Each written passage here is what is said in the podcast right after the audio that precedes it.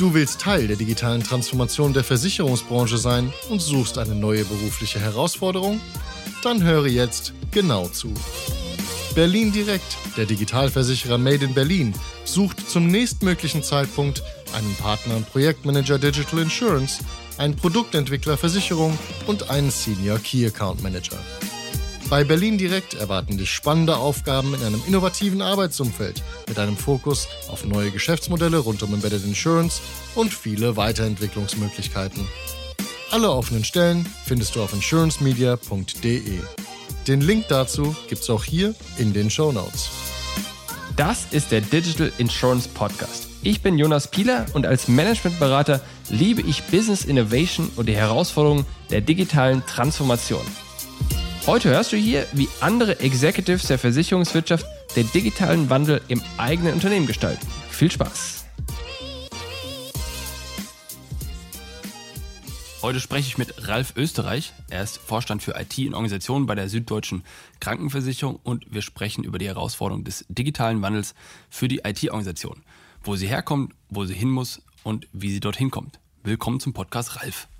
Vielen Dank, Jonas. Herzlich willkommen bei der SDK. Danke. Bevor wir starten, sag vielleicht noch zwei, drei Sätze zur STK. Ja, die STK in Fellbach, genossenschaftlicher Krankenversicherer. Im Wesentlichen genossenschaftlich bedeutet, unsere Kundinnen sind auch unsere Mitgliederinnen. Also kein, keine Aktiennotierung, keine Investoren, ähm, langfristige Orientierung an unseren Mitgliedern, das ist wichtig. Krankenversicherung ist wichtig mit einem Fokus auf Gesundheit, das ist auch unsere strategische Ausrichtung. Wir wollen, dass unsere Mitgliederinnen gesund bleiben, gesund werden. Und dazu gehört unser Portfolio, auch noch ein bisschen Lebensversicherung und ähm, Kompositversicherung, aber alles rund um das Thema Gesundheit. Etwa 700 Mitarbeiterinnen und Mitarbeiter hier in der Hauptverwaltung und in zwei weiteren Standorten. Etwa 7 Milliarden Euro Bilanzsumme, eine Milliarde Bruttobeiträge. Dann kann man sich das so ein bisschen vorstellen. Mhm. Mittelständischer Krankenversicherer im Gesundheitsumfeld. Ja. Das heißt, wenn wir jetzt über die Veränderung der IT-Organisation sprechen, lass uns darüber sprechen, wo sie herkommt, wo sie hin muss, wie sie dorthin kommt. Und du hast mir im Vorfeld ein Dokument geschickt, das ich jetzt gar nicht erklären will, aber da hast du zwei Sachen drin, wo die IT herkommt, was die Herausforderungen sind und was der strategische Fokus ist. Sag doch zwei Sachen dazu, wo sie herkommt. Die IT und die Technologie von einer Versicherung, von einer Krankenversicherung, kommt, wie wahrscheinlich bei vielen Unternehmen, ähm, mit einer Historie. Das heißt, wir haben, wenn wir über Digitalisierung reden, einen, einen Kern und der ist nicht nur App-Entwicklung, sondern eigentlich alles, was IT angeht. Es fängt an mit IT-Strategie. Was ist die strategische Rolle der IT? Was will man selbst machen? Was will man fremd machen? Wir haben häufig eine Entscheidung bezüglich was ist, haben wir technische Schulden? Was ist der Fokus unserer Ausrichtung? Haben wir Altanwendungen, die wir sanieren müssen? Ähm, welche Prozesse haben wir? Technologie, Menschen, Prozesse. Ähm, welche, welches Know-how habe ich im Haus? Wo will ich hin? Was kann ich für Change verarbeiten? Wie viel, wie viel Veränderung kann ich mir ähm, wie viel Veränderung kann ich überhaupt leisten im Tagesbetrieb? Ich habe Anwendungsarchitekturen, ich habe das Thema Regulatorik und, und typischerweise, hm, wenn du auf die IT heute draufschaust, dann musst du dir alles anschauen. Du musst dir anschauen, was ist die Technologie, wo willst du technologisch hin, welche Prozesse hast du, was sind deine Steuerungskennzahlen, was sind die Mitarbeiterinnen und Mitarbeiter, was willst du entwickeln und in Summe ist es, glaube ich, zu kurz, wenn man äh, bei Digitalisierung jetzt nur auf äh, Frontend- und App-Entwicklung schaut, sondern du hast halt bei einem mittelgroßen Versicherer und die großen ganz besonders ähm, eine, eine Legacy, die es mitzuentwickeln gibt und fängst nicht auf der grünen Wiese an dabei. Was heißt Legacy? Wie kann man sich das vorstellen? Also muss man sich vorstellen, dass im Grunde im Keller noch 20 Jahre alte Computer arbeiten oder was ja auch durchaus okay ist? Oder was heißt Legacy? Wie kann man sich das greifen? Mhm. Ich glaube, das Bild passt. Du hast vielfach in der Finanzindustrie, genauso wie in der Versicherung, tatsächlich äh, 20 Jahre alte Software, die damals entwickelt wurde und die dich auch begleitet. Und wie du schon gesagt hast, das muss auch gar nichts Schlechtes sein, weil das ganze Umfeld Mainframe und Entwicklung hat auch seine Stärken, ist stabil und schränkt dich gleichzeitig ein, weil die Veränderungsmöglichkeiten an der Software immer schwieriger werden, hm, das Know-how im Markt irgendwann nicht mehr vorhanden ist, wenn du sagst, okay, du möchtest jetzt COBOL-Entwicklerinnen oder Entwickler suchen, ähm, das wird halt irgendwie schwierig. So, das heißt, du hast typischerweise, wenn du jetzt nicht gerade auf der grünen Wiese anfängst, hm, ein Mix aus selbstgebauter Software, aus alter Software, aus neuer Software und so weiter. Das heißt, was hat dafür gesorgt, dass die Software, die ja dann vor, was auch immer, 20 Jahren von mir ist, mal relevant, aktuell und angeschafft wurde, dass die heute nicht mehr gültig ist oder zu Problemen führt. Was hat sich geändert? Ja, wahrscheinlich nicht an der Software, sondern an der Welt drumherum, dass das heute zu einem Legacy wird. Was sich geändert hat, sind die nochmal, Entwicklung der IT der letzten 10, 20 Jahre. Wenn du da drauf schaust, dann hast du ein paar wesentliche Trends. Einer ausgelöst durch das Thema ähm, Cloud Computing und ein anderer ausgelöst durch eine andere Art zu programmieren, schneller zu programmieren. Und wenn du mal die ähm, andere Branchen nimmst, die haben sehr, sehr früh angefangen, sich mh, auf Kundenbedürfnisse einzustellen und schnell darauf zu reagieren. Also Kunde möchte ein neues Feature haben, hm, nimm mal irgendwie Spotify oder sowas, ne? Da kannst du sehr, sehr schnell feststellen, was wollen die Kunden, passt deine Software an und äh, rollst sie aus. Und diese, diese Veränderungsgeschwindigkeit, die an, der Anpassen an neuen Kundenbedarfen, das bekommst du mit der Technologie von vor 20 Jahren, 30 Jahren und so weiter nicht oder nur unzureichend hin. Und weil? Warum? Weil sich die Architekturprinzipien geändert haben. Also klassische äh, Software damals war auf äh, Stabilität und auf ja, die, die gesicherte Verarbeitung von Datenmengen von damals ausgelegt. Die war nicht darauf ausgelegt, zu sagen, ich habe äh, jeden Tag tausend neue Releases oder habe eine komplette Automatisierung meiner ähm, meiner, meiner Softwareentwicklungsprozesse von Anfang bis Ende. Ich arbeite in, keine Ahnung, Produktteams zusammen, die äh, sich überlegen, was machen sie in zwei Wochen und machen dann einen neuen Release und so weiter. So, das heißt, die, die Programmierung hat sich geändert, die Softwarearchitektur hat sich geändert, die technischen Möglichkeiten haben sich geändert. Mal nimm mal irgendwie klassisches Beispiel. Wie hast du es früher gemacht, wenn du eine neue ähm, Software implementieren wolltest? Du hast dir ein Stück Hardware gekauft, du hast dir einen Server gekauft, du hast den eingerichtet, du hast den manuell ähm, installiert, du hast den ins Rechenzentrum gestellt und nach vier Wochen hast du dem Softwareentwickler gesagt, so jetzt ist ja deine Umgebung fertig, jetzt kannst du darauf arbeiten. Heute funktioniert es im Idealfall per Knopfdruck und ist dann in fünf Sekunden da. Und ich glaube, das ist in Anführungszeichen einfach die Weiterentwicklung der technischen Möglichkeiten und das, was uns da die letzten Jahre gebracht haben. Plus, um das auch nicht zu unterschätzen, dass du sehr, sehr komplexe Algorithmen, sehr, sehr komplexe Funktionalität heute im Prinzip aus der Steckdose bekommst. Also nimm mal irgendwie Beispiel Konvertierung von Sprache in Text. In der Vergangenheit nicht möglich oder nur mit gigantischem Aufwand möglich. Heute sind es Standardschnittstellen, die alle großen Cloud-Provider, Hyperscaler anbieten. So, da hast du eine ganz normale Schnittstelle, dem schickst du eine Sprachaufnahme und bekommst ein paar Sekunden später das konvertierte File wieder zurück. Und das gibt es ja in allen, in allen Branchen ähm, mit ganz, ganz viel mehr Möglichkeiten, als es die damals gab. Das heißt, spielt ja auch so eine Rolle, dass sich einfach die Prozessorgeschwindigkeit, muss man vereinfacht auszudrücken, vergrößert hat dass einfach die Rechner heute schneller sind als früher? Also sind das, ist das dann auch noch die Hardware im Grunde, die nicht mehr ausreichend leistungsfähig ist oder ist das nicht das Thema?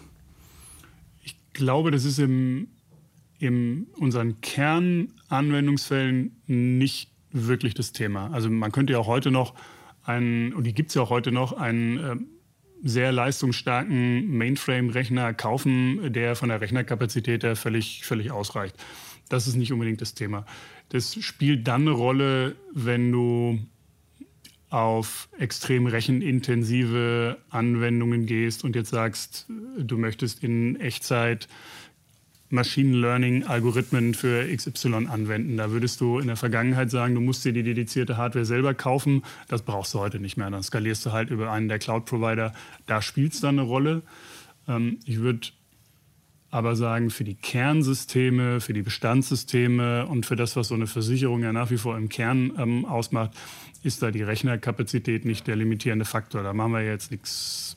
Nichts Neues, also nichts Neues ist falsch ausgedrückt, aber jetzt keine weltbewegenden anderen Sachen. Aber das heißt, das, was ich da raushöre, ist, und das sehe ich ja ganz stark, ist, dass in der Vergangenheit Softwareentwicklung oder auch Installation von Hardware etc., und das ist vielleicht heute auch noch so, aber eher ein Projekt war und weniger ein Prozess. Also, da sind wir ja gleich dann auch schon, wo muss die IT hin? Im Grunde hast du, wie du gerade gesagt hast, du stellst dann einen Server hin, und dann richtest du den ein und dann sagst du dem Entwickler, hier, du kannst jetzt entwickeln und dann macht er ein Projekt draus, dann gibt es Spezifikationen und dann Umsetzung, Pflichtenheft etc. und dann ist es fertig und dann ist Ende und dann geht quasi das Projektteam wieder seiner Wege und macht irgendwelche neuen Sachen. Mhm. Und heute bist du eher am Punkt, wo du sagst, okay, ich habe jede Woche einen neuen Release oder mehrfach am Tag sogar und das ist ein ganz anderes Zusammenarbeiten, ein ganz anderer Grad von Automatisierung. Mhm. Und das ist das, was ich im Grunde verstehe jetzt, was da drin steckt. Ich glaube, du hast da ein ganz, ganz wichtiges Wort gesagt, das ist das Thema Automatisierung. Mhm.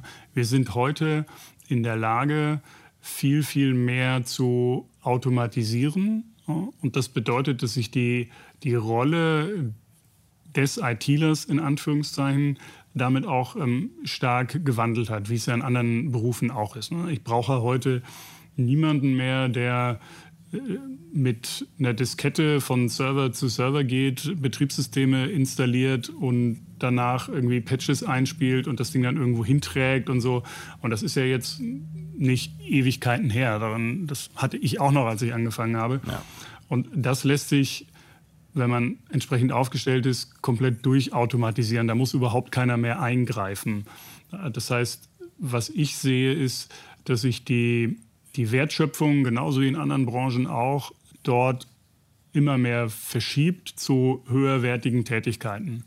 Ich brauche mhm. heute nicht mehr den ausgebildeten Spezialisten, um ein funktionsfähiges Stück Hardware dir zur Verfügung ja. zu stellen. Also, aber ich brauche heute ähm, einen ausgebildeten Spezialisten, der beispielsweise in der Lage ist, eine Anwendung so zu entwickeln und so zu betreiben, dass sie im Fehlerfall sich vielleicht selbst neu startet, damit mhm. deine Anwendung auch am Samstag um 22 Uhr für den Kunden zur Verfügung steht, ohne dass da jetzt ein Programmierer zu aufstehen muss und irgendwas neu starten muss.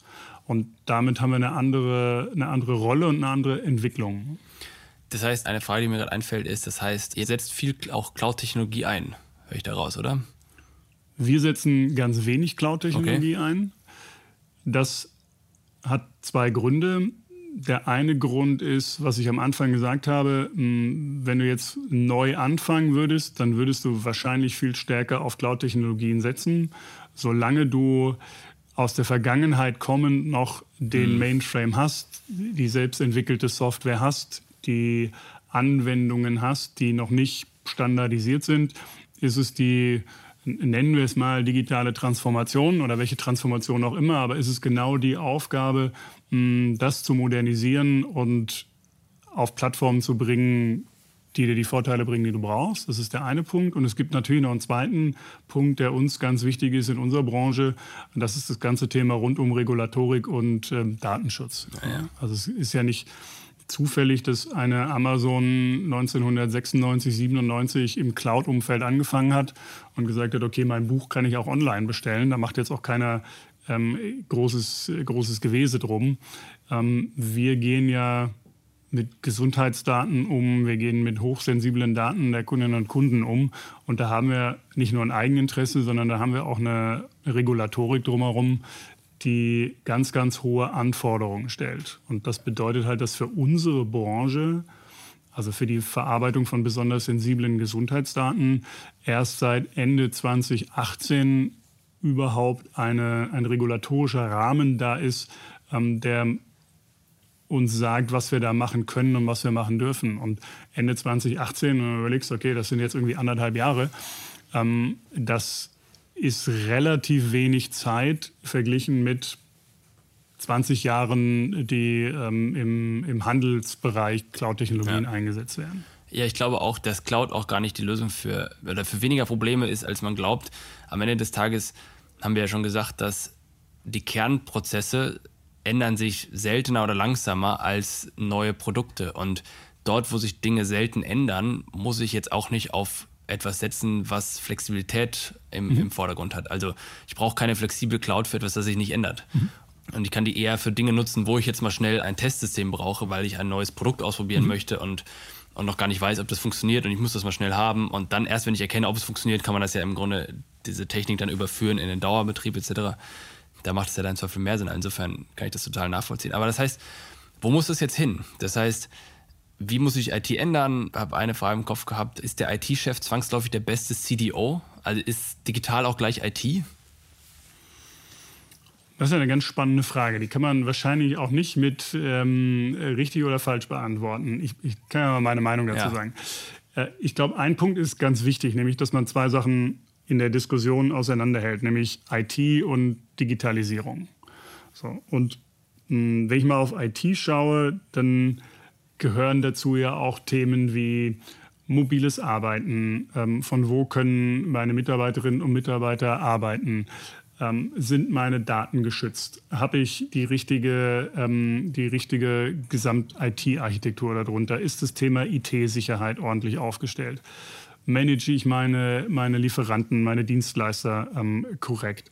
Hm, wie organisiere ich das? So, das sind Klasse, also in Anführungszeichen klassische IT-Themen, die sich auch stark verändern, die aber per se erstmal nichts mit der Digitalisierung unserer Produkte zu tun haben, nichts mit der Kundenerfahrung zu tun haben, ähm, sondern das ist nochmal eine ein ganz anderer Aspekt.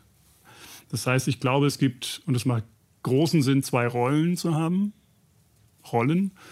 Jemand, der, also eine Rolle, die sich um das Thema IT, so wie ich es eben beschrieben habe, kümmert und ähm, die Rolle desjenigen, derjenigen, die sich um das Thema der Digitalisierung unserer Prozesse kümmert. Also wie will ich morgen Schadensbearbeitung machen, wie mache ich Betrugserkennung, wie will ich bei äh, unseren Vertrieb digitalisieren, wenn ich ihn digitalisieren will, wie möchte ich auch, keine Ahnung, unsere Personalabteilung digitalisieren. Ähm, das sind unterschiedliche Rollen. Das kann man in Personalunion machen. Also das kann man auf eine Person sozusagen vereinen, ähm, muss man aber nicht. Aber mhm. ich würde, ich glaube, es hilft der Diskussion, wenn man es, wenn man es erstmal gedanklich voneinander ähm, trennt. Ja, was ich, und sag mir, ob das ähnlich ist, aber was ich im Grunde im Kopf oder wie ich mir das für mich trenne, ist, ist IT ist am Ende der Betrieb oder so im Grunde so wie ein Unternehmen ein Haus braucht oder ein, und ich brauch's ja nicht mehr heutzutage, aber sagen wir mal, ein Büro braucht, wo, von wo es arbeiten kann, braucht es auch IT, womit es arbeiten kann. Und IT sorgt dafür, dass im Grunde die Leute aufgrund von Technologie effizienter werden. Und Digitalisierung ist für mich etwas, wo Leute aufgrund von Methoden und Praktiken und Mindsets und Kultur effizienter werden. Ja, mit der Ergänzung, äh, dass es, dass es nicht völlig unabhängig voneinander ist. Ne? Also äh, ich glaube, die Unterteilung kann man machen und wenn man so zwei Pole sucht, dann sind es die zwei Pole. Aber natürlich ist das, das Haus, so wie du es beschrieben hast, äh, auch die Basis für die ähm, Digitalisierung. Also ich kriege es nicht entkoppelt, ne? wenn ja, ich irgendwie. Ähm, so, und insofern, der, das spielt schon eng miteinander zusammen, aber man kann eine Trennung auch machen. Aber das heißt, wo muss die IT jetzt hin? Das heißt, wer muss sich verändern? Müssen sich die Leute verändern? Muss die Technik sich verändern? Also die Infrastruktur, die Hardware, die Software? Wo muss es hin? Ich glaube, da ist die Antwort ja.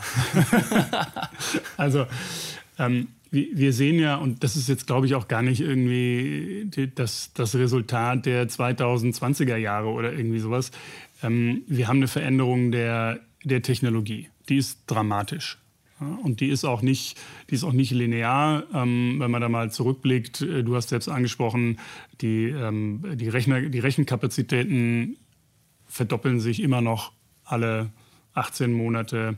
Speicherkapazitäten, die Möglichkeiten damit sind wachsen dramatisch. Also Technologie ändert sich fundamental, hat sich die letzten 10 bis 15 Jahre fundamental verändert und es ist momentan auch nicht absehbar, dass sich das demnächst irgendwie abschwächen würde. Das ist ein, ein, ein ganz positiv dramatischer Wandel mit viel, viel, viel mehr Möglichkeiten. Ich meine, das kennt jeder, wenn er mal zurückdenkt. In, muss man nur zehn Jahre zurückgehen oder seit wann das iPhone auch immer existiert, ja, ja. Ja, oder 15 Jahre zu heute. Das ist ein gigantischer Unterschied und der beruht nicht nur auf einzelnen Ideen, sondern auf ganz fundamentalen neuen Konzepten und Möglichkeiten, die durch Cloud, die durch digitale Daten, die durch Internettechnologien und alles, was damit zusammenhängt, gekommen sind. Also ja, Technologie ändert sich, wird sich auch weiter verändern und die Aufgabe von, nehmen wir mal IT und Digitalisierung, ist es, glaube ich, zu erkennen, was sind die wesentlichen Themen, wo du als Unternehmen daran dich beteiligen willst und was sind die Themen, die für dich nicht relevant sind. Also Beispiel, muss ich mich heute mit Blockchain beschäftigen oder nicht? So. Ähm, und dann zu überlegen, wie komme ich von meiner vielleicht vorhandenen Legacy, von meiner Ist-Situation so schnell wie möglich dahin. Das ist so ein technologischer Aspekt, aber der hat natürlich, du hast es genannt, ich kann nicht nur auf Technologie schauen, weil ich bin natürlich durch, ähm, durch Prozesse und, und Menschen ähm, letztendlich in einem System, wo ich alles weiterentwickeln muss. Also es nützt mir jetzt auch nichts, wenn ich sage, morgen mache ich hier alles komplett digital mit Systemen und ich habe nicht die Menschen, die ähm, die es verstehen und die es entwickeln wollen.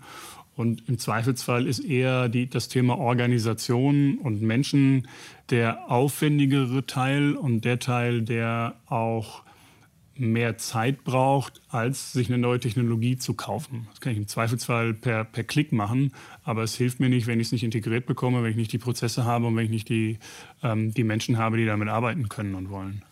Das heißt, wenn ich mir das anschaue, du hast gerade 15 Jahre gesagt, ich habe auch das Gefühl, dass alle zehn Jahre irgendwie was Neues kommt. Im Grunde vor zehn Jahren hat es ja mit den Programmiersprachen angefangen, wo es dann im Grunde wegging von, oder wo es dann so eine Trennung gab, wo verschiedene Teile von Software was anderes übernommen haben. Ich will da jetzt gar nicht so tief drauf eingehen.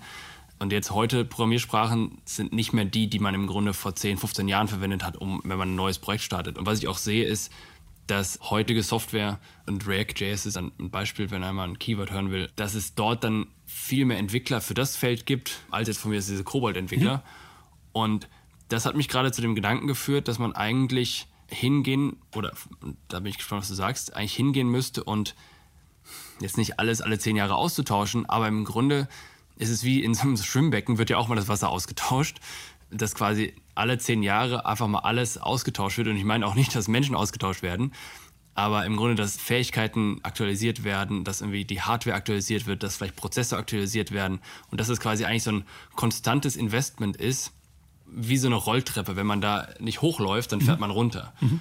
Und, und, so ist mein Eindruck. Und siehst du das ähnlich oder wie beschreibst du das? Ja, also wir können mal gleich über die zehn Jahre reden, aber vom Konzept her trifft es absolut meine Sicht. Ne? Also wir haben, es gibt ja den, also wie finde ich, sehr guten Begriff der technischen Schulden. Ja, in der erklär mal, was das ist, das versteht nicht jeder. Genau, also was sind technische Schulden? Man kann sich das relativ einfach vorstellen. Ähm, nehmen wir mal privat, ich habe einen Laptop, so, den benutze ich fünf Jahre, und dann ist er lange abgeschrieben von der Steuer und jetzt überlege ich mir, läuft der noch ein Jahr weiter? Kann ich den auch noch sechs, sieben Jahre lang benutzen oder kaufe ich mir einen neuen? Und da kann ich privat entscheiden, na gut, ich benutze den noch zwei Jahre. Ja. So. In dem Moment häufig technische Schulden auf, weil das Gerät ist eigentlich nicht mehr zeitgemäß, es läuft aber noch. Und jetzt ist ja die Frage, was mache ich mit dem Geld, was ich dabei spare? Ähm, gebe ich das aus, fahre damit in Urlaub, ja, aber habe dann nach sieben Jahren kein Geld mehr, mir einen neuen Laptop zu kaufen dann ist schlecht. Ja? Oder behalte ich im Kopf und sage, Mensch, das Gerät wird jetzt immer älter, das muss ich demnächst erneuern also, und ich lege mal einen Teil von dem Geld zurück, vereinfacht gesprochen. Und wenn ich das auf den Unternehmenskontext übertrage, dann habe ich da dieselbe Diskussion. Es ist ja eine, ein permanentes Abwägen, wo investiere ich neu und wo kann ich sagen, da muss ich jetzt nicht neu investieren. Ich kann die Software noch weiter betreiben, ich kann die Hardware noch weiter betreiben, ich kann mit dem Know-how der Mitarbeiterinnen und Mitarbeiter auch noch weiter arbeiten. Nur wenn ich das mache, muss mir klar sein, ich häufe sozusagen Schulden auf. Also jedes Jahr, dass meine Hardware da länger stehen bleibt, wenn ich sie selbst betreibe, altert die Hardware. Die Ausfallwahrscheinlichkeit wird größer, der Invest wird größer. Jedes Jahr, dass meine Software länger betrieben wird, altert sie auch in Anführungszeichen. Also Software altert nicht, aber ich verändere die Software, ich mache Veränderungen daran und damit wird die Fehleranfälligkeit höher. Jedes Jahr, dass ich meine Mitarbeiter nicht auf Schulung schicke und weiterentwickle, ähm, altert deren Know-how. Das ist insofern auch in Ordnung, wenn man sagt, okay, und dieses Geld, was ich da gerade spare, das in Anführungszeichen lege ich mir zur Seite und weiß, ich muss dann irgendwann mehr investieren, dann ist das ein völlig legitimer Prozess, ne? weil spricht nichts dagegen, das, das zu tun. Aber ich darf jetzt nicht irgendwie über Jahre lang ähm, da in den Sparmodus verfallen und technische Schulden aufhäufen. Ähm, dann mache ich einen Fehler. Und, und das ist, glaube ich, auch eine, eine wichtige Rolle für denjenigen, diejenige, die die IT verantwortet, eine permanente Blick darauf zu haben, wie ist, diese, wie ist dieser Stellhebel. So, und dann, dann bin ich bei deinem Konstrukt zu sagen, eigentlich musst du sukzessive wie du es beschrieben hast, auf der Rolltreppe sukzessive immer wieder einen Schritt weitergehen, sonst, sonst fährst du halt runter. Und man kann das nicht pauschal sagen, man muss sich das, glaube ich, für jede Technologie anschauen, für jede Software anschauen. So. Aber du musst es machen. Und ob jetzt zehn Jahre lang der richtige Umschlag sind für äh, sozusagen Menschentechnologie und Software, weiß ich nicht. Da würde ich sagen, das ist gefühlt ähm, für manche Teile viel zu lang, für manche Teile ist es aber auch mhm. zu kurz. Ähm, und du wirst nicht alle zehn Jahre lang die Programmiersprachen austauschen. also wenn du irgendwie Java nimmst als Programmiersprache, ja, ja. das ist irgendwie bekannt geworden, ähm, jetzt mal so in der Breite, irgendwann in den 90ern. Ja, das ist heute auch noch ähm, äh, State of the Art. Ähm, natürlich gibt es Weiterentwicklungen, aber da hast du vielleicht eher eine, einen Lebenszyklus von, keine Ahnung, 25 Jahren oder sowas. Äh, bei anderen Themen ist es viel, viel, viel schneller. Da musst du viel, viel schneller dabei sein. Also so Frontends, du hast es angesprochen, Entwicklungssprachen und ähnliches, die werden wahrscheinlich viel weniger als zehn Jahre sein. Das heißt, wenn sich jetzt jemand fragt, ob er da genug macht, überlege ich gerade, ob wir da irgendwelche Zahlen dran packen, ist gleich schwierig. Aber ich hätte jetzt mal gesagt, man müsste eigentlich 10 Prozent der IT Kosten, also alles, was die quasi IT-Organisation verschlingt, müsste man eigentlich pro Jahr in Erneuerung, in Wartung, in Pflege, in quasi diesen Umschlag investieren. Hast du ein Gefühl, wäre das deiner Meinung nach zu viel, zu wenig oder passt es ungefähr? Also zehn Jahre wären ja zehn Prozent ungefähr. Ich glaube, es ist zu wenig. Ja? Ähm, ich glaube, es liegt aber auch ganz stark von deinem Ausgangspunkt. Also sozusagen, mhm. wenn du anfängst mit, du hast es gerade alles neu gebaut und fängst sozusagen ja. mit null technischen Schulden an, hm, dann hast du natürlich eine andere äh, Situation, als wenn du sagst, okay, ich habe jetzt hier irgendwie schon mal über die letzten zehn Jahre lang Schulden aufgehäuft, ja, sei es an Legacy-Anwendungen, Hardware, Software und so weiter, dann wird es dann wird's viel mehr sein. Ne? Ähm, ich glaube auch, es gibt da keine, es gibt keine Pauschale. Es liegt auch daran, was willst du strategisch machen. Ähm, wie viel hast du ja, okay, gut. Lass uns darüber sprechen, wie wir da jetzt hinkommen. Das heißt, wer muss, wer muss jetzt zuhören, in Anführungsstrichen? Oder jetzt stelle ich mir im Grunde einen Vorstand vor, ob es jetzt Vorstand, Vorsitzender oder was auch immer ist, aber quasi die, die es verantworten am Ende, die sich jetzt fragen, okay, wie nah bin ich da? Muss ich noch investieren? Woran erkennt jetzt jemand in der Verantwortung, wie gut er aufgestellt ist? Gibt es da KPIs? Gibt es da andere Kenngrößen, die irgendwie objektiv etwas mhm. darlegen können? Mhm. Hm, ich glaube schon. Also der, einer der Vorteile der IT und an Digitalisierung ist ja, du kannst es schon messen, zumindest das meiste. Also ja, gibt aus meiner Sicht KPIs. Hm, Beispiel? Die Frage, genau, die Frage, auf welche schaust du jetzt als Unternehmen, um als VV zu erkennen, wie gut deine IT aufgestellt ist, ist auch da eine Frage des Reifegrades deiner IT. Also wo stehst du? Ähm, ich glaube, so ein paar Kernpunkte, die wesentlich sind, ist erstmal die Basics. Das heißt, hast du einen, einen Betrieb und eine IT, die die Anforderungen der Regulatorik und der IT-Sicherheit erfüllt? Also Stichwort in unserer Branche ist ja die FIGHT. Also die Vorgaben der BaFin für einen regulatorisch ähm, korrekten Betrieb. Und ich würde das Thema IT-Sicherheit da auch mit zuzählen. Wie bist du da aufgestellt?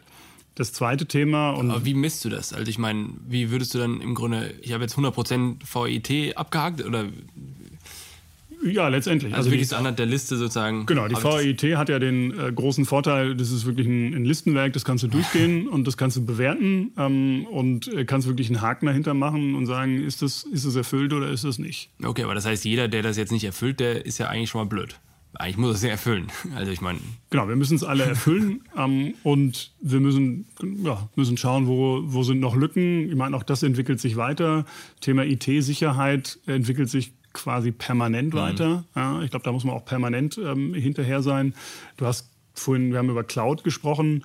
Ähm, äh, auch das ist ja ein Thema, was in die Regulatorik dann irgendwie neu mit reinkommt. Ich hatte es ja gesagt, seit Ende 2018 erstmal, wo man schauen muss, okay, wie ist denn unser Umgang damit? Sind wir da regulatorisch sauber mhm. aufgestellt? Und das, das ist das eine große Thema.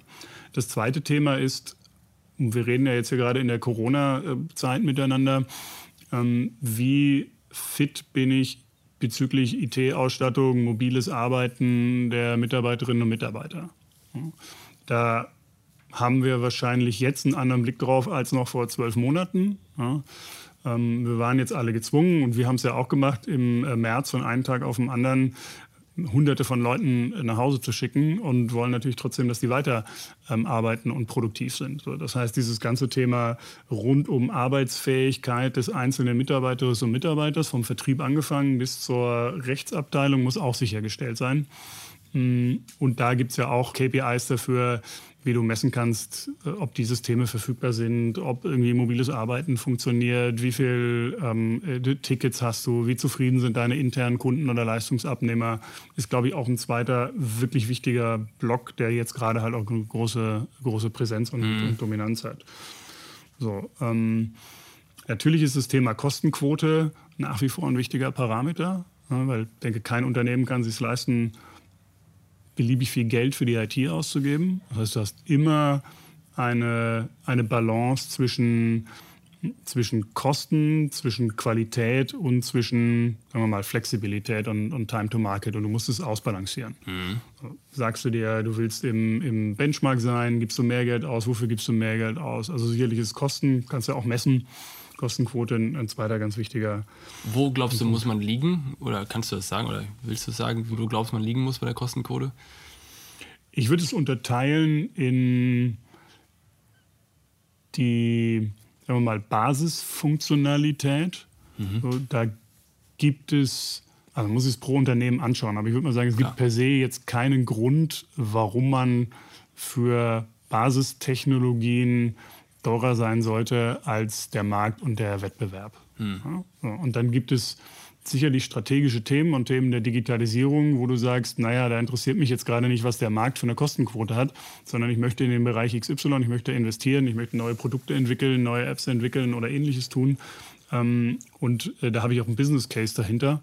Und äh, je nach abhängig vom Business Case richte ich auch meine Kosten danach aus. Hm. Wir ja. haben ja Vergleichszahlen in der Branche, ähm, was die, was die IT-Kostenquote angeht. Ich glaube, das, ist das ist langfristig ein guter Indikator. Hm, ist aber auch klar, je, nach, je mehr Transformation du machen musst, ja. desto größer ist auch dein notwendiger Invest erstmal in das ganze Thema. Ja. Und dann wird auch der, ähm, der, der Benchmark da nur bedingt vergleichbar sein. Und dann hast du, glaube ich, nach wie vor einfach ein paar Standard- ähm, KPIs, die die IT seit langem kennt, ähm, wie durchschnittliche Zeit bis zur Wiederherstellung eines Systems. Mhm. Ja, also wie viel, ähm, wie lange dauert es, bis wenn ein System nicht zur Verfügung steht, bis es dir wieder zur Verfügung steht und so weiter und so weiter. Das sind die. Das kannst du ja eigentlich auch nur testen, indem du den Feuermelder quasi als einen Brand simulierst, also indem du das ausschaltest. Oder wo Na, da, da, sind wir ja, also je nachdem, wo, wo, du bist, ne? und zurück zu deiner Frage am Anfang, was ist der Unterschied von damals zu heute? Ähm, das ist sicherlich, wenn du eine äh, moderne, Standard-Software-basierte Architektur hast, auch technisch einfach messbar, hm. weil du sozusagen das Monitoring dann naja, auch integriert gut, hast. Ähm, je mehr und je abweichender deine Software ist, je älter sie ist, desto schwieriger ist es, sowas dann auch zu messen. Naja, verstanden. Das heißt, wenn wir jetzt im Grunde darüber sprechen, woran man erkennt, wie man dorthin kommt oder erkennt, wann man dort ist. Wie kann denn jetzt die Organisation dorthin kommen? Also ich meine, was kann man intern machen, was kann man extern machen? Wie relevant siehst du IT-Benchmarks? Im Grunde müsste man ja einmal im Jahr dann extern die IT prüfen lassen, ob man auch auf State of the Art ist. Oder wie siehst du das? Mm, also das Prüfen lassen, ich glaube, man muss jetzt nicht jedes Jahr sich vergleichen, weil die, die Veränderungen pro Jahr das kann man antizipieren. Also ja. ich glaube, es lohnt schon, regelmäßig in den Markt zu schauen und sich ein Feedback zu holen und zu sagen, okay, wo entwickelt sich das? Wie entwickeln sich verschiedene Parameter? Das ist sicherlich sinnvoll. Muss man das jedes Jahr machen? Also ja. wahrscheinlich nein. Hm, was ganz sicher gut ist, ist ein Austausch und den hat man in der IT ja, sowieso. Ähm, ich rede ja auch mit Kolleginnen und Kollegen darüber, was haben die für Probleme, wie löst man die und einfach sozusagen kein Benchmark, aber es ist einfach ein Austausch miteinander. Ähm, ich nehme mal das Beispiel Cloud. Es gibt ein gemeinsames Interesse dass man sich ähm, austauscht dazu, so was will man da machen, was kann man da machen, was sind die Möglichkeiten und die Grenzen. Was macht man intern, was macht man extern, hängt aus meiner Sicht stark davon ab, was sind deine eigenen Fähigkeiten und was hast du für einen, Zeit, für einen Zeithorizont. Also kannst du es dir leisten, was kannst du dir leisten, wie viel Zeit kannst du dir geben für Themen, wo du die eigenen Fähigkeiten nicht hast. Ich kann mhm. mal ein Beispiel aus unserem Haus nehmen. Wir haben uns jetzt äh, verabschiedet auf eine ähm, Roadmap über die nächsten fünf Jahre ungefähr zur ähm, Erneuerung von wesentlichen Kernsystemen. So, und ähm, dann kann man ja überlegen, okay, was brauche ich dafür an externer Unterstützung, was brauche ich an interner Unterstützung. Ich habe ein hohes Interesse daran, ähm, dass wir intern die Kompetenzen aufbauen, die wir langfristig auch brauchen. Ähm, wir haben auch die Zeit dafür.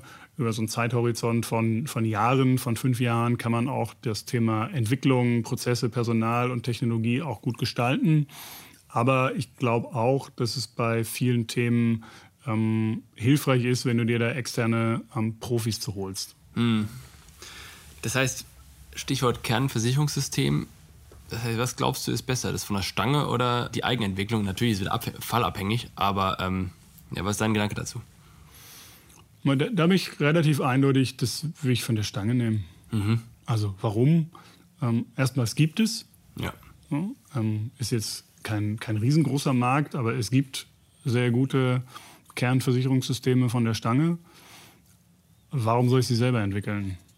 Ja. Das ist, ähm, und natürlich hat, jetzt muss man ein bisschen auf die Größe gucken. Jetzt kann es sein, dass wenn du irgendwie eine IT-Mannschaft hast von, von 1000 Leuten in einem Unternehmen, was 150.000 Leute hat und du kannst es dir leisten, mehrere hundert Leute, viele Personen jahrelang darauf zu verwenden, so ein System selber zu entwickeln, weil du dir was davon versprichst, was der Standard nicht kann. Okay, dann, dann mach's. Ähm, für ein Unternehmen unserer Größenordnung macht es keinen Sinn. Ja. Aber das heißt, meiner Meinung nach muss das Kernversicherungssystem der Zukunft wesentlich flexibler, modularer, integrationsfähiger sein, als es noch in der Vergangenheit war. Das heißt, ich muss in der Lage sein, möglichst einfach, wenn wir von mir aus bei Online-Abschlussstrecken sind, mhm. muss ich möglichst einfach meine Sachen quasi vom Web oder Mobile-App oder wo auch mhm. immer oder auch im Grunde auch die, der Voice-Roboter durch mein, mein Frontend, Gateway etc. Zeugs durchkommen in mein Backend hinten rein, in mein mhm. Kernversicherungssystem und da muss ich ja möglichst einfach anschlussfähig sein, also auch wirklich technisch anschlussfähig. Siehst du das ähnlich oder was ja, absolut. Gedanke? Absolut. Also äh, wenn wir jetzt irgendwie in die IT einsteigen wollen, ähm, Standard Microservices, RESTful APIs, alles was mit dazugehört, um zu sagen, jo, ähm, es darf kein Riesen-Act mehr sein, eine neue App mit dem ähm, Daten zu verbinden und Konnektivität herzustellen, äh, Daten auszuwerten und so weiter. Absolut. Ja. Das heißt auch, was ich ja im Grunde ich meine, jetzt trennt man vielleicht Teams nicht so, so streng immer, aber man kann ja durchaus sagen, man hat dieses Kern-Versicherungs-Backend-Team und man hat dieses Frontend-Team, was im Grunde die Produkte vorne entwickelt. Und dann braucht ja das Frontend-Team braucht ja im Grunde eine klare, eindeutige Spezifikation und Manuals, Handlungsanweisungen, Anleitungen, wie sie mit diesem Backend-System interagieren können, wo im Grunde ja auch dieses Backend-Team quasi schon Dienstleister für dieses Frontend-Team ist, damit die im Grunde dann die guten Customer-Facing- Produkte etc. bauen können. Das ist doch eigentlich dann kein Requirement. Ja, und vielleicht ist Frontend, Backend noch eine Spur zu, äh, zu hoch ähm, von der Abstraktion. Hm, ich glaube, was wichtig ist, dass die, die Kernfunktionen voneinander entkoppelt sind. Also was mhm. meine ich? Dass du halt eine klassische moderne Softwarearchitektur hast mit möglichst maximaler Entkopplung voneinander, auch untereinander weil es, also Frontend, Backend ist ja sozusagen eine offensichtliche Schnittstelle, aber wir haben ja auch eben unabhängig vom Frontend ganz viele wichtige Themen, um die wir uns kümmern müssen. Also nehmen wir das Beispiel ähm, intern möglichst hoher Grad an Dunkelverarbeitung. Nimm so ein Thema wie Betrugserkennung. Das hat im Zweifelsfall mit dem Frontend gar nichts zu tun. Du möchtest aber in äh, deine Daten sozusagen im, im Innendienst, in den Backend-Systemen trotzdem ähm, so verarbeiten können, äh, dass Betrugserkennung funktioniert. Und das ist nochmal eine andere Schnittstelle als Frontend, Backend. Aber im, im Kern einer Aussage stimme ich dir dazu, zu sagen, hey, du brauchst Systeme, die Zugriffe auf die Daten ermöglichen, um die Prozesse halt auszuführen, die du hast, sei es jetzt im Backend, Frontend, Innendienst, Außendienst, Kundenfacing, nicht Kundenfacing. Also genau, im Grunde gekapselte Systeme, die, wenn du dort eine Änderung machst, nicht quasi alles andere gleich beeinflusst, weil das ist ja oft genau. ein Problem, dass wenn du hier was machst, links was kaputt geht. Also vielleicht nochmal IT-Sicherheit finde ich auch immer wieder relevant. Ich habe letztens einem Umweltamt äh, in einer brandenburgischen Stadt eine E-Mail geschickt wegen einer Frage und da kam die Antwort zurück, ob ich das denn nicht auch per Post schicken könnte. Und als ich dann angerufen habe, hat sich herausgestellt, dass der Grund, warum ich es per Post schicken soll, ist, weil die meinen 20-seitigen Anhang, der eh nicht so relevant war, nicht ausdrucken wollten. Und das heißt, dort war es der Fall, dass die E-Mail irgendwo eingegangen ist, dann wurde quasi es ausgedruckt wurde irgendwo hingelegt und weitergereicht. Oder anders gibt es ja auch Situationen, ich benutze sehr viel Google Workspace Produkte. Ähm, Google Meet ist ein Videocall-Tool und mhm. es gibt, glaube ich, echt erstaunlich wenig Unternehmen, wo das reibungslos funktioniert, weil irgendeine Firewall wieder irgendwas blockiert. Mhm. Wie kriegt man es hin, dass man einerseits ein System baut oder zur Verfügung stellt, das sicher ist, aber gleichzeitig nicht die Produktivität der Leute reduziert? Mir hilft bei der Diskussion eine Trennung des, des Themas in zwei Blöcke. Und die eine ist Datenschutz und der zweite Block ist wirklich das Thema IT-Sicherheit. Und man diskutiert es häufig zusammen, aber letztendlich sind es, sind es zwei Themen. So, was meine ich? Hm, wenn ich die Diskussion führe, was mache ich bei Google, welche Daten habe ich bei Google und welche Daten habe ich im eigenen Unternehmen, dann ist es keine Diskussion über IT-Sicherheit. Dann ist es eine Diskussion, wo möchte ich, dass meine Daten liegen. Mhm. Ähm, ich glaube nicht, dass jetzt irgendeiner ernsthaft die Meinung vertreten würde, dass das Rechenzentrum von Google aus IT-Sicherheitsaspekten ähm, schlechter wäre als das, was er selbst in seinem ja. Unternehmen bauen kann. Ja? Vielleicht mal wirklich die Multinationals außen vor genommen. Das wird nicht der Fall sein. Ne? Ähm, das trifft auch alle anderen Anbieter von Rechenzentrumsleistungen, die großen Hyperscaler. So was die äh, pro Jahr an äh, Millionen, Milliarden in das Thema IT-Sicherheit ihrer Systeme investieren, ähm, das kann fast kein anderer mehr.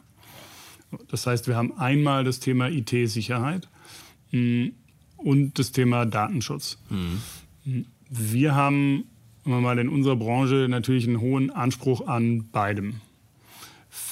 Sehr sensibel ist bei uns das Thema Datenschutz. Also wo liegen die Daten? Es darf halt auch nicht sein, dass irgendein Mitarbeiter eines, einer ausländischen Firma Zugriff auf meine Gesundheitsdaten hat. Das, das muss man einfach ausschließen. Hm, das heißt, wir haben da eine hohe Hürde, was das Thema Datenschutz angeht. Das ist machbar, aber mit einer extrem hohen Hürde verbunden.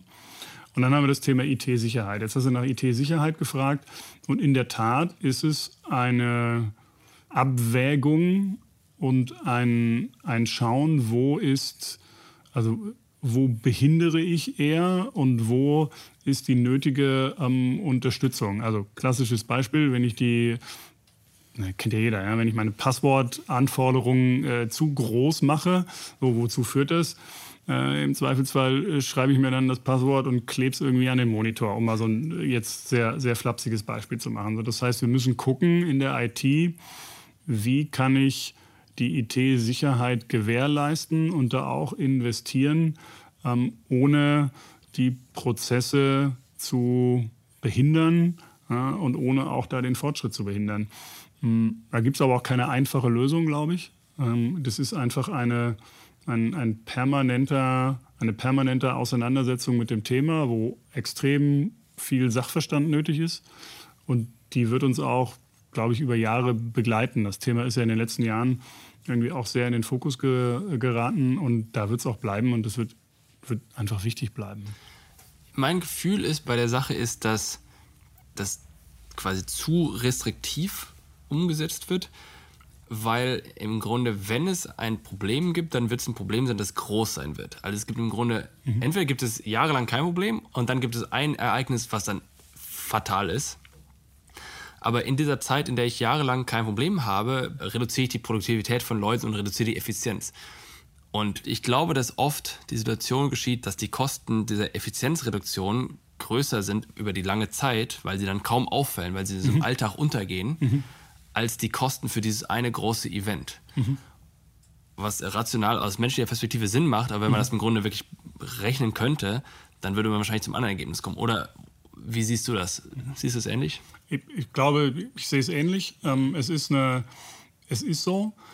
Und gleichzeitig ist die Lösung nicht zu sagen, na, dann mache ich es halt anders, weil du kannst es halt nicht, du kannst es halt nicht gegeneinander ähm, aufrechnen. Ne? Also du kannst die Rechnung führen so, und du kannst auch sagen, ja gut, es ist jetzt sehr unwahrscheinlich, dass sowas passieren wird, aber gleichzeitig will ich es nicht vertreten und kann es auch nicht vertreten, ähm, dass du dann halt für den unwahrscheinlichen Fall das ähm, du dir eine äh, IT-Sicherheits- oder Datenschutzthematik ins, ins Haus holst, Daten von deinen Kunden weg sind oder ja, ähnliches. Ja. Das ist dann halt sofort ähm, existenzbedrohend. Ne? Wir haben, glaub, ich habe es gestern gerade gelesen, in, in einem der nordischen Länder gibt es jetzt gerade eine breit angelegte Erpressung, ähm, weil ein Hacker sich die äh, Daten aus den große gesammelte Daten von äh, der Psychiatrie geholt hat und damit Daten hat von äh, und die Unternehmen wie die Privatpersonen jetzt damit erpresst, das zu veröffentlichen. Und das ist natürlich ein Fall, der darf nicht eintreten. Da kannst du auch kein Business Case dagegen rechnen. Ne? Und ja, ja, das ist, ich, äh, ich habe auch gerade, als du es gesagt hast, habe ich darüber nachgedacht, das ist ja wie eine Versicherung im Grunde. Man zahlt im Grunde mit geringerer Effizienz des Unternehmens, bezahlt man die Versicherung oder dass dieser Schaden, wenn er dann eintritt, oder der würde dann nicht eintreten, aber im Grunde, dass diese Kosten des Schadens nicht entstehen. Das ist ja quasi wie eine, wie eine Versicherung dann am Ende. Wobei die, die, deine Annahme, die geringere Effizienz sozusagen, wäre mir schon, wär mir schon sozusagen die negative Ausprägung. Ne? Also ich glaube, die, die Ambiguität, die du hast in der IT-Sicherheit, ist eben genau dafür zu sorgen, dass die Effizienz nicht leidet, ja. du, aber gleichzeitig auch nicht äh, deine Unternehmenswerte äh, bedroht ähm, ja. oder gefährdet. Ne? Das ist halt, und das ist eine andere Überlegung, und eine komplexere Überlegung äh, als beim, keine Ahnung, Ausfall von einem Stück Blech oder sowas. Ne? Ja. Dann hast du halt im Zweifelsfall ein paar Stunden lang steht dir dann die, die Hardware nicht zur Verfügung, das System nicht zur Verfügung. Aber damit ist noch kein, nicht so ein großer Schaden, existenzbedrohender Schaden eingetreten, wie er da, da eintreten kann. Und von daher ist das ein ähm, extrem wichtiges Thema und das wird auch durch die Möglichkeiten des Angriffs äh, immer, immer wichtiger werden letzte Frage, weil ich zuletzt ähm, über Robotic Process Automation gesprochen habe im Podcast. Ähm, nutzt ihr das? Wie relevant siehst du das? Wir nutzen das, wir haben auch gute Erfahrungen damit. Äh, es macht aus meiner Sicht überall da Sinn, wo du eben nicht auf modernster Standard-Software-Architektur bist, sondern wo du, und das jetzt, da sind wir wahrscheinlich jetzt auch keine Ausnahme, wo du klassischerweise noch ältere Systeme hast wo du über die Methoden der Automatisierung sozusagen einen Layer darüber legst und so einen simulierten, simulierten Bearbeiter, Bearbeiterin darüber legst, äh, die letztendlich auch ähm, Arbeit abnehmen kann, automatisieren kann und halt in wenigen Sekunden das machen kann, wofür du oder ich irgendwie Minuten brauchen würden. Da macht es Sinn. Und da finde ich es auch eine gute Technologie. Aber ist ja dann auch, das habe ich auch letztes Mal gedacht, das ist ja eigentlich dann eine Brückentechnologie. Das heißt, eigentlich müsste man annehmen, dass die Software dann in Zukunft die Schnittstellen hat, dass man das nicht mehr braucht. Ja, genau. Das ist eine Brückentechnologie. Kann aber sein, dass die Brücke relativ lang ist oder relativ ja, genau. hoch ist oder wie lange auch immer du es nimmst ähm, und man das schon auch irgendwie ein paar Jahre lang einsetzen kann und muss. Aber dafür ist es, glaube ich, eine, eine große Hilfe. Ähm, genau. Mhm. Ja, ich danke dir fürs Gespräch. Hat sehr viel Spaß gemacht. Vielen Dank, dass du hier warst. Das war eine weitere Ausgabe des Digital Insurance Podcast. Wenn dir diese Ausgabe gefallen hat, dann hinterlasse uns deine Meinung bei Apple Podcasts. Und wenn du wissen willst, wie du die Herausforderung der digitalen Transformation in deinem Unternehmen meistern kannst, kontaktiere mich per LinkedIn oder unter pilaco.com.